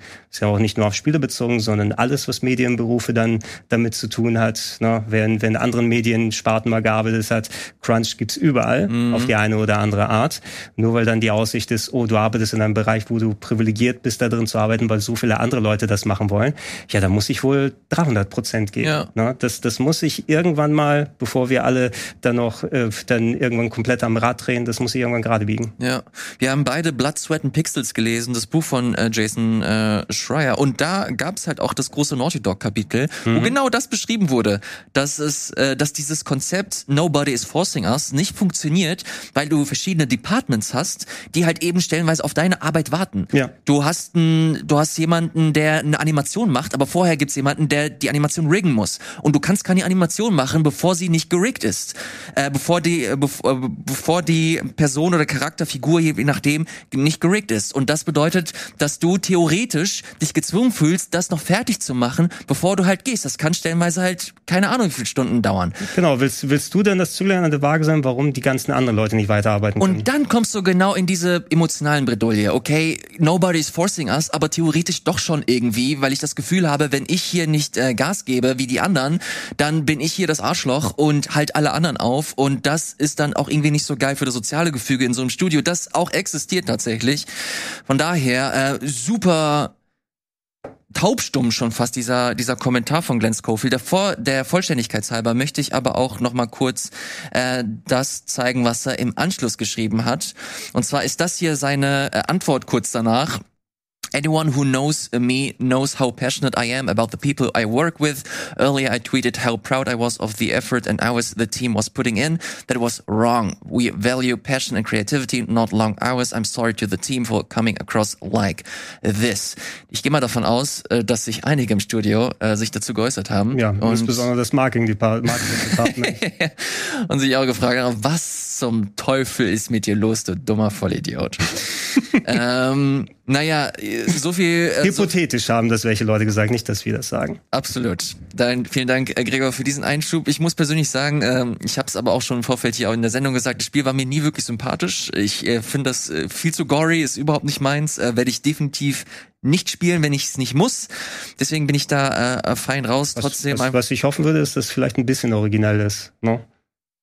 I don't know, wenn ich ehrlich bin. Ich bin, das weiß, das weiß mir ich, da nicht so viel hoffen. Das weiß ich eben auch nicht. Also die Dead Spaces waren, habe ich alle sehr, sehr gern gespielt. Insbesondere der zweite ist so einer meiner Favorite Action-Horror, äh, Sci-Fi-Action-Horror-Titel. Ja, also Kreativität und Action reich. Und das, was ich von Callisto-Protokoll gesehen habe, war null kreativ. Ich, ja, ich, ich will es auch gar nicht äh, malig machen. Alle, ich, ich weiß, dass super viele Leute sich da äh, sehr äh, doll drauf freuen. Aber findest du es nicht, nicht ein bisschen befremdlich, dass wenn das bei so einem Summer Game Fest gezeigt wird, ganz am Ende und mhm. das der Rauschmeißer ist, wie die Hauptperson in zwei geteilt wird und die gerne rausfliegen und Jeff Keighley dann einfach sagt, yeah man, geil. Ich sag, ich sag, ich sag, ich habe ich hab häufig, ich, ich hab häufiger schon mal die Geschichte erzählt von meinem Model Combat, ich glaube X müsste es damals gewesen sein, Termin auf der Gamescom, wo ich eben dann die Präsentation Backstage mit lauter Amerikanern gesehen habe und der enthusiastisch, der Entwickler dann zeigt, wie die Leute da zweigeteilt werden. Und die da, yeah! Ne, so richtig abgegangen sind. Ich find's befremdlich, auch wenn ich diese Art von Spielen gerne mag und Horrorfan bin. Mhm. Aber diese Zelebrierung ist natürlich auch so ein bisschen so ein komischer Nachgeschmack, äh, der ja. am, am Ende überbleibt. Das ist aber, glaube ich, auch wirklich so ein Ami-Ding. Ne? Ne? Gewalt wird nochmal extra zelebriert. Ja, ich glaube, weil die da auch nicht so die Probleme. Ich glaube, war das nicht immer so, dass in Europa Gewalt eher ja, nicht so gern gesehen hat? Ja, mit, ist egal. Mit, mit, Gewalt hat Amerika kein Problem. Ist ja mehr als genug da. Ja, aber ja. wenn du da eine, eine Brust zeigst. Aber Jesus hat gesagt, keine Brustwarzen hier. Jesus! so ungefähr so, ja. Ja, das ist leider. Die Klischees aber stimmt auch dann in der Hinsicht, ne? Ja. Sehr religiös, fundamentalistisch.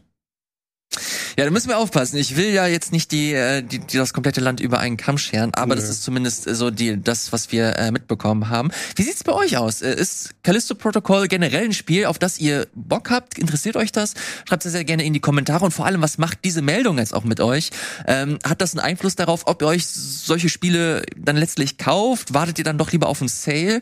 Weil letztlich will man ja, man heißt, es heißt ja auch immer, man möchte die Devs, die so hart daran gearbeitet haben, ja auch nicht so torpedieren und äh, ähm, sie letztlich dann auch unterstützen für das, was sie halt geleistet haben. Letztlich kann man Veränderungen auch ein Stück weit auch nur mit der Geldbörse irgendwie das ist, in, in, in das Gang setzen? Das, genau, das ist das einzige Sprachrohr, was du als Konsument hast. Na, außer wenn du noch eine gewissen gewisse Reichweite über Social Media oder sowas generieren kannst, ähm, dass du darüber was machst, aber grundsätzlich ja. kannst du nur mit deiner Brieftasche sozusagen deine Meinung abgeben.